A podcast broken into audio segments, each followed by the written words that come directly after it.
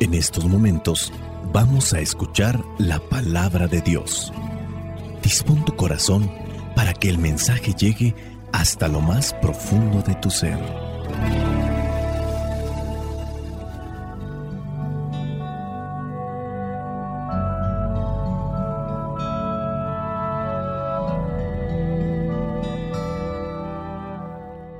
El Evangelio que la iglesia nos presenta para el día de hoy corresponde a Lucas capítulo 21, versículos del 20 al 28.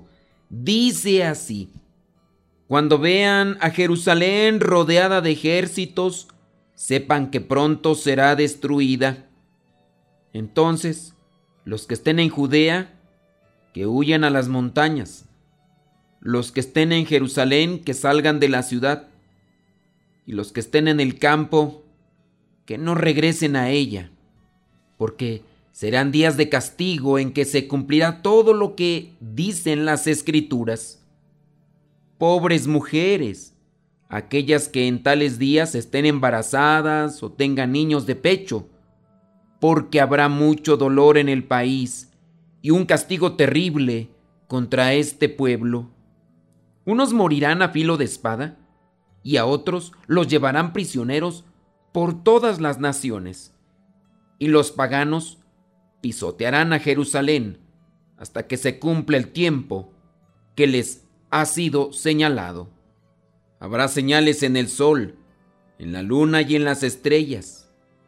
Y en la tierra las naciones estarán confusas y se asustarán por el terrible ruido del mar y de las olas la gente se desmayará de miedo al pensar en lo que va a suceder al mundo, pues hasta las fuerzas celestiales serán sacudidas.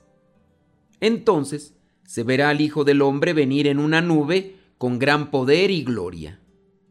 Cuando comiencen a suceder estas cosas, anímense y levanten la cabeza, porque muy pronto serán libertados palabra de Dios. Te alabamos, Señor. Señor Jesucristo, nuestro divino Salvador. Gracias te damos por tu infinito amor. Te escuchamos en la palabra te recibimos y adoramos en la Eucaristía. Te servimos en los hermanos.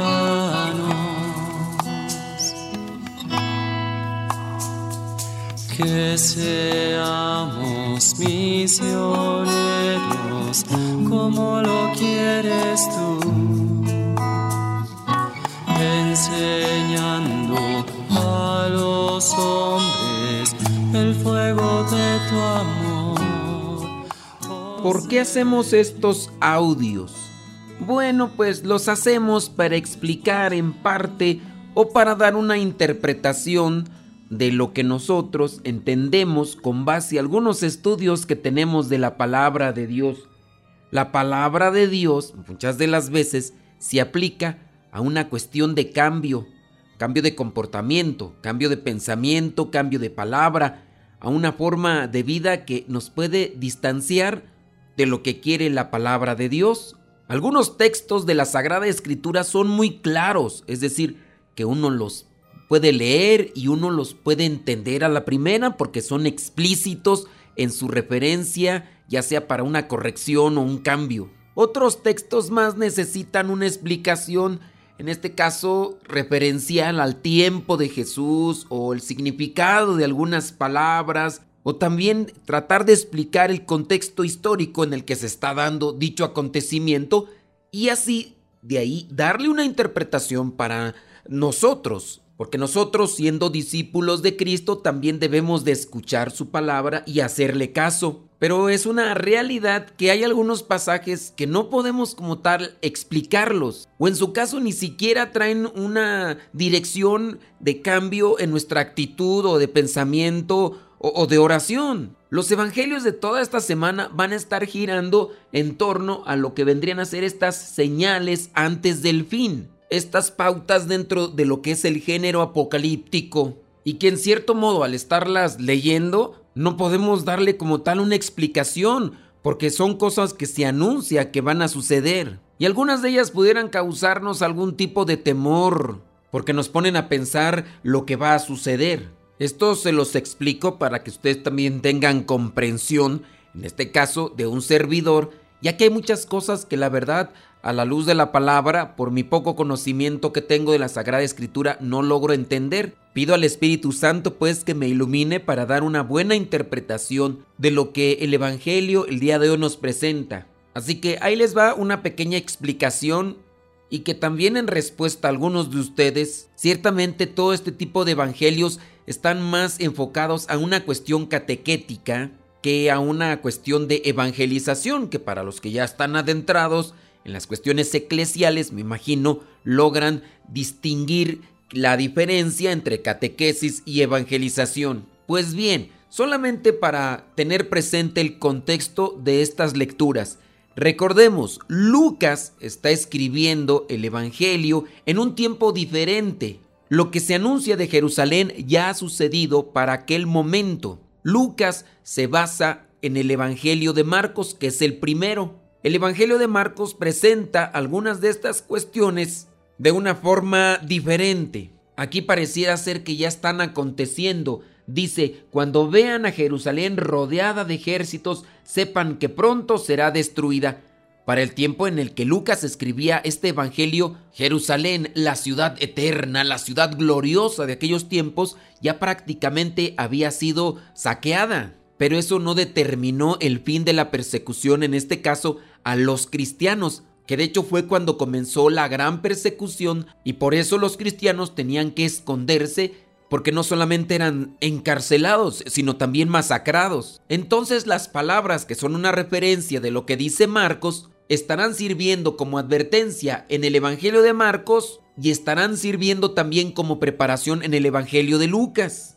Vienen cierto tipo de advertencias para los acontecimientos de aquella época. Por ejemplo, en el versículo 21, donde dice los que estén en Judea, que huyan a las montañas, los que estén en Jerusalén, que salgan de la ciudad, y los que estén en el campo, que no regresen a Jerusalén. Lo que ya se estaba anunciando por parte de Jesús, que no quedaría una piedra sobre otra piedra, en el caso de Jerusalén, la gloriosa, la ciudad eterna, la ciudad que se tenía como la favorita de Dios y que se sentían prácticamente muy seguros.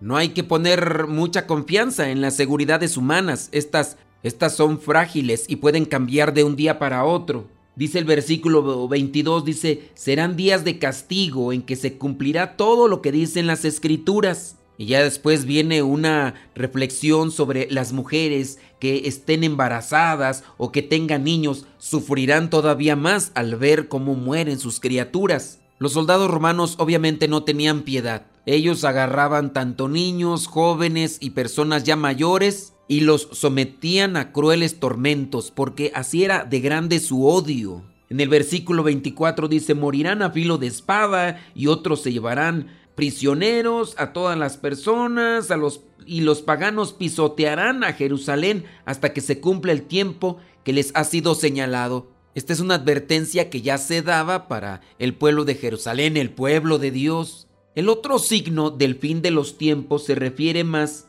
a lo que son las señales en el sol, en la luna, en las estrellas. La gente sin duda estará confusa, se asustará, habrá un ruido grande en el mar, en las olas, la gente se va a desmayar de miedo. Dice que hasta las fuerzas celestiales serán sacudidas. Y al estar mirando nosotros esto nos podemos llenar de temor, nos podemos llenar de ese miedo, de esa incertidumbre.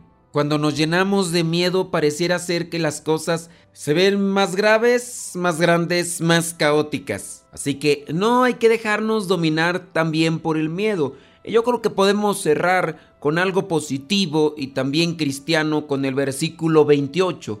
Cuando comiencen a suceder estas cosas, anímense y levanten la cabeza, porque muy pronto serán libertados. Al mirar estas palabras en la Sagrada Escritura, no tenemos que pensar solamente en situaciones que se pudieran dar en torno a la tierra. A veces cuando nosotros tenemos problemas muy personales, pensamos que ya todo se acabó, que ya no hay remedio, que el mundo prácticamente se vino abajo. Son estas situaciones difíciles que nos hacen mirar todo oscuro.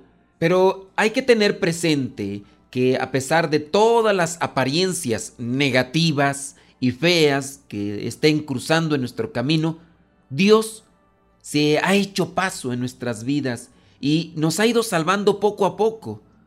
Basta recordar algunos acontecimientos en nuestro pasado, en nuestra historia.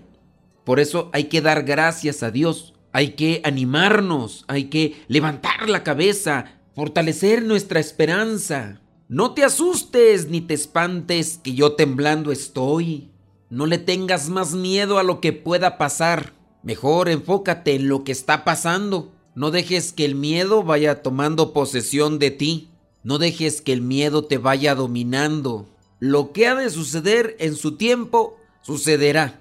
La muerte llegará para nosotros de una o de otra manera. Eso es prácticamente inevitable. Preocuparte o angustiarte por las cosas que todavía no llegan está de más. Enfocarte en las cosas que son del presente es lo primordial y lo más importante. Hagamos crecer nuestra fe, hagamos crecer nuestra esperanza, animemos a los demás, brindemos lo mejor que hay en nuestro corazón y que el miedo no sea más grande que nuestra esperanza en el Señor, que todo lo puede. Recordemos por último las palabras del mismo Jesús. No tengas miedo al que mata el cuerpo, más bien tenle miedo a aquel que mata el alma y la lleva al infierno. A eso sí, debemos de sacarle la vuelta. Y si Dios está conmigo, ¿quién contra mí? Ya sea que me toque hoy, al rato o mañana o dentro de un año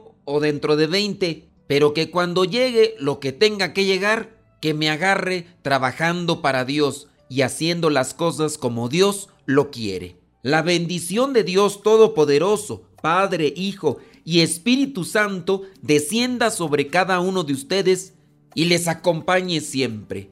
Vayamos a vivir la palabra.